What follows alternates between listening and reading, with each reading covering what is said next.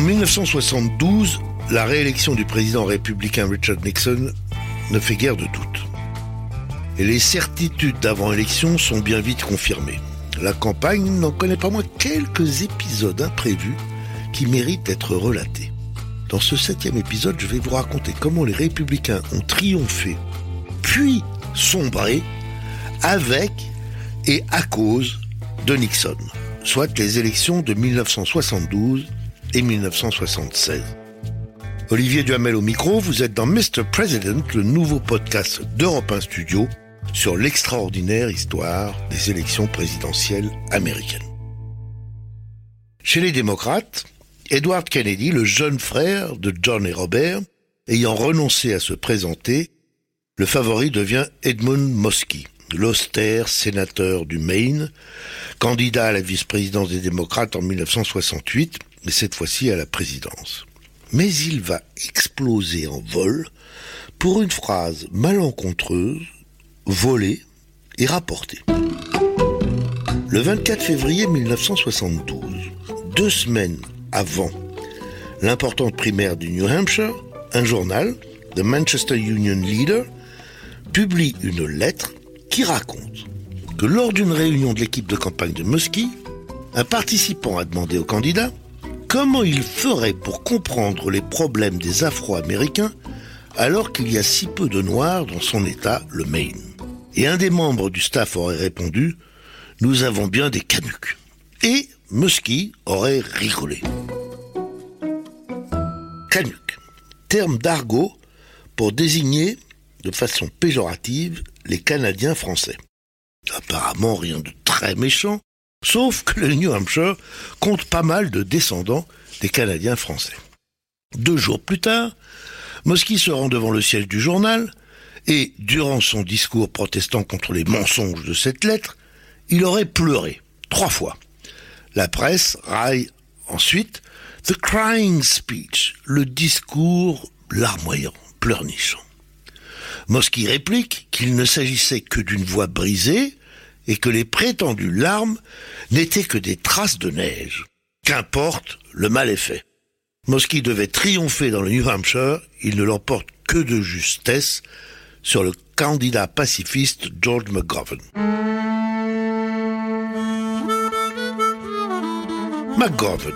McGovern est le petit-fils d'un immigré irlandais alcoolique et le fils d'un pasteur méthodiste.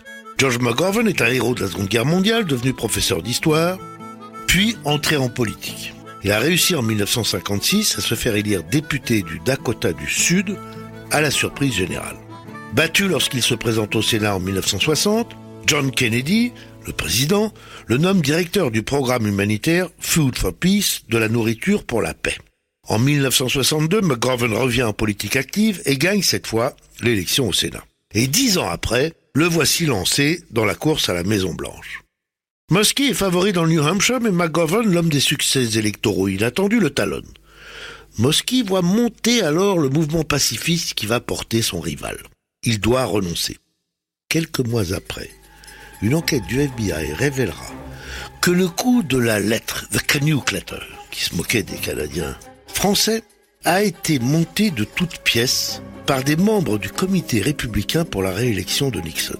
Mosky n'avait jamais rigolé. La Canuck Letter n'existait pas. Et elle reste dans l'histoire des présidentielles comme un modèle des dirty tricks, littéralement des sales tours, des coups bas donc. La campagne pour l'investiture démocrate est ensuite marquée par un drame. Le gouverneur de l'Alabama, le ségrégationniste George Wallace, est revenu chez les démocrates et obtient des résultats significatifs dans plusieurs primaires. Mais il se fait tirer dessus le 15 mai par un déséquilibré en quête de notoriété qui avait tenté sans succès d'assassiner Nixon. Longtemps hospitalisé, puis en chaise roulante, Wallace ne peut plus progresser dans la campagne des primaires démocrates.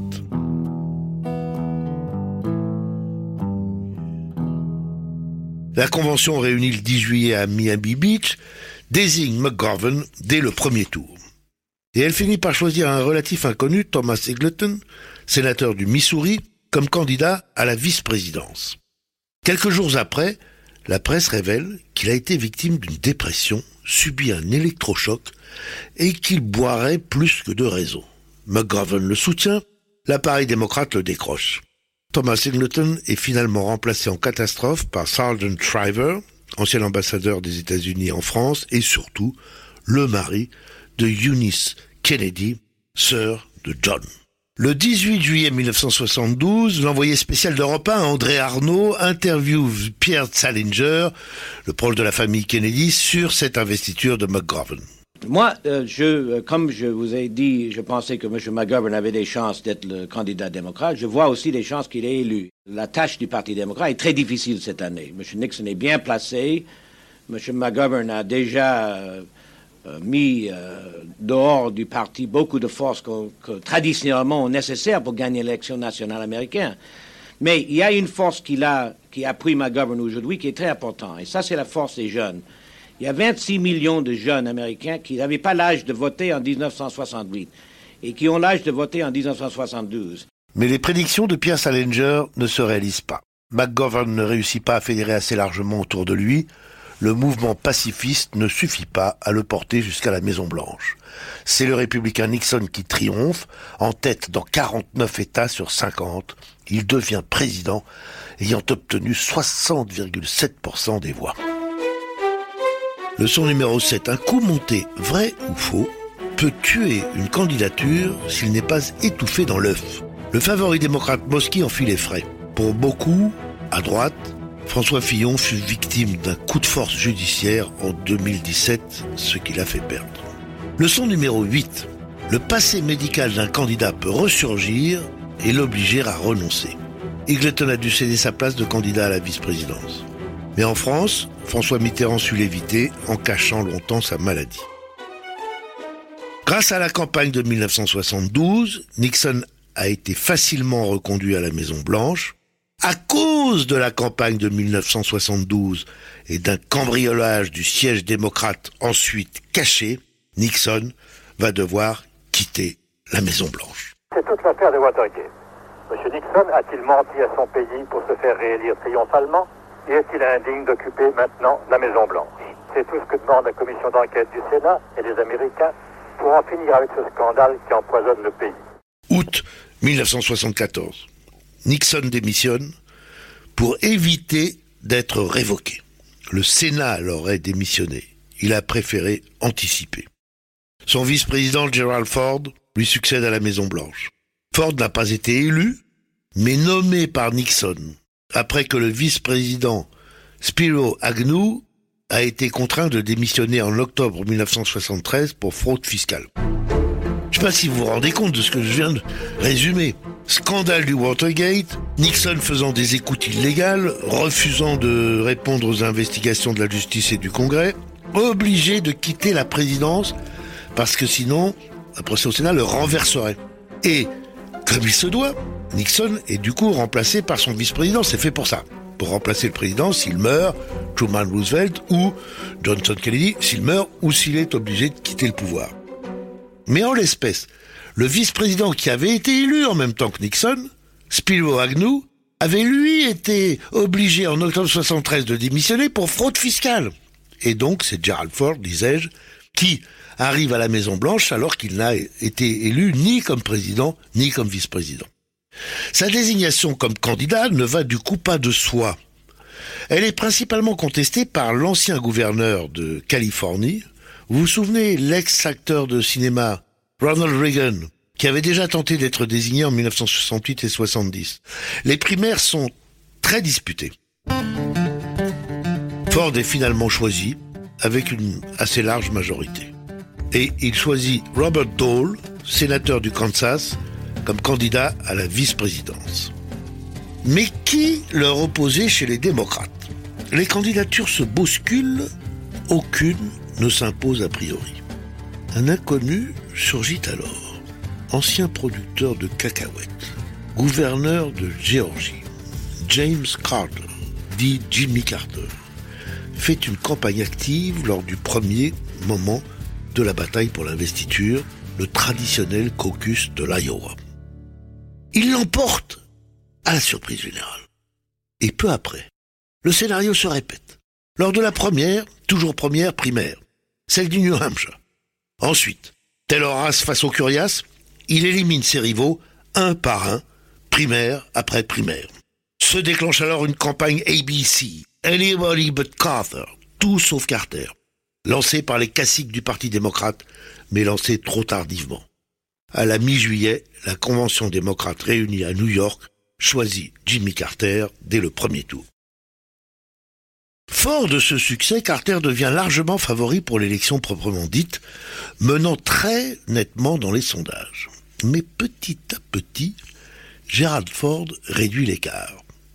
Il joue de sa position institutionnelle, reçoit devant les caméras la reine Elisabeth II et le prince Philippe à la Maison Blanche, et développe une campagne que les Américains appellent Rose Garden, quand un président candidat à sa réélection utilise sa fonction et se montre en permanence dans le joli décor du jardin de roses de la Maison Blanche.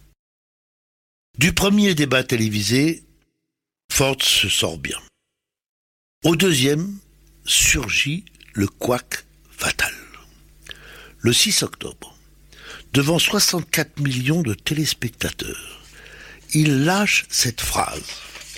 Il n'y a pas de domination soviétique en Europe de l'Est et il n'y en aura pas sous une administration Ford. Phrase insensée qui stoppe définitivement sa progression. Le résultat de l'élection, très serré, n'est donné qu'à 3h30 du matin. Carter 50%, Ford 48%, ce qui donnera à Carter une avance de 53 grands électeurs. L'inconnu de Géorgie devient président des États-Unis. Leçon numéro 9. Un candidat inconnu peut surgir dans la campagne, puis gagner l'investiture et l'élection. À peu près personne ne connaissait Jimmy Carter hors la Géorgie. Combien de Français connaissaient Emmanuel Macron deux ans avant l'élection de 2017 Leçon numéro 10. Une gaffe dans un débat peut contribuer à vous faire perdre l'élection. Gerald Ford l'a montré. Marine Le Pen paya cher son fiasco lors du débat de 2017, même s'il est vrai, elle n'était de toute façon pas en position de l'emporter. Carter président. Est-ce le retour durable des démocrates à la Maison Blanche Ou n'est-ce qu'une parenthèse? Cela se joue comme toujours aux États-Unis quatre ans plus tard. Cela se joue dans notre prochain épisode.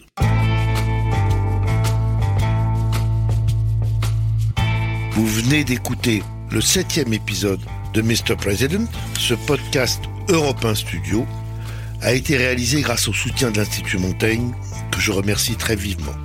Je remercie aussi bien entendu l'équipe qui a travaillé avec moi sur ce projet, Capucine Patouillet pour la préparation, Mathieu Blaise à l'enregistrement, Christophe Davio à la réalisation, Fanny Rascle et Clémence Olivier à la production et à la diffusion, sans oublier le formidable service documentation d'Europe 1 qui me trouve ses archives.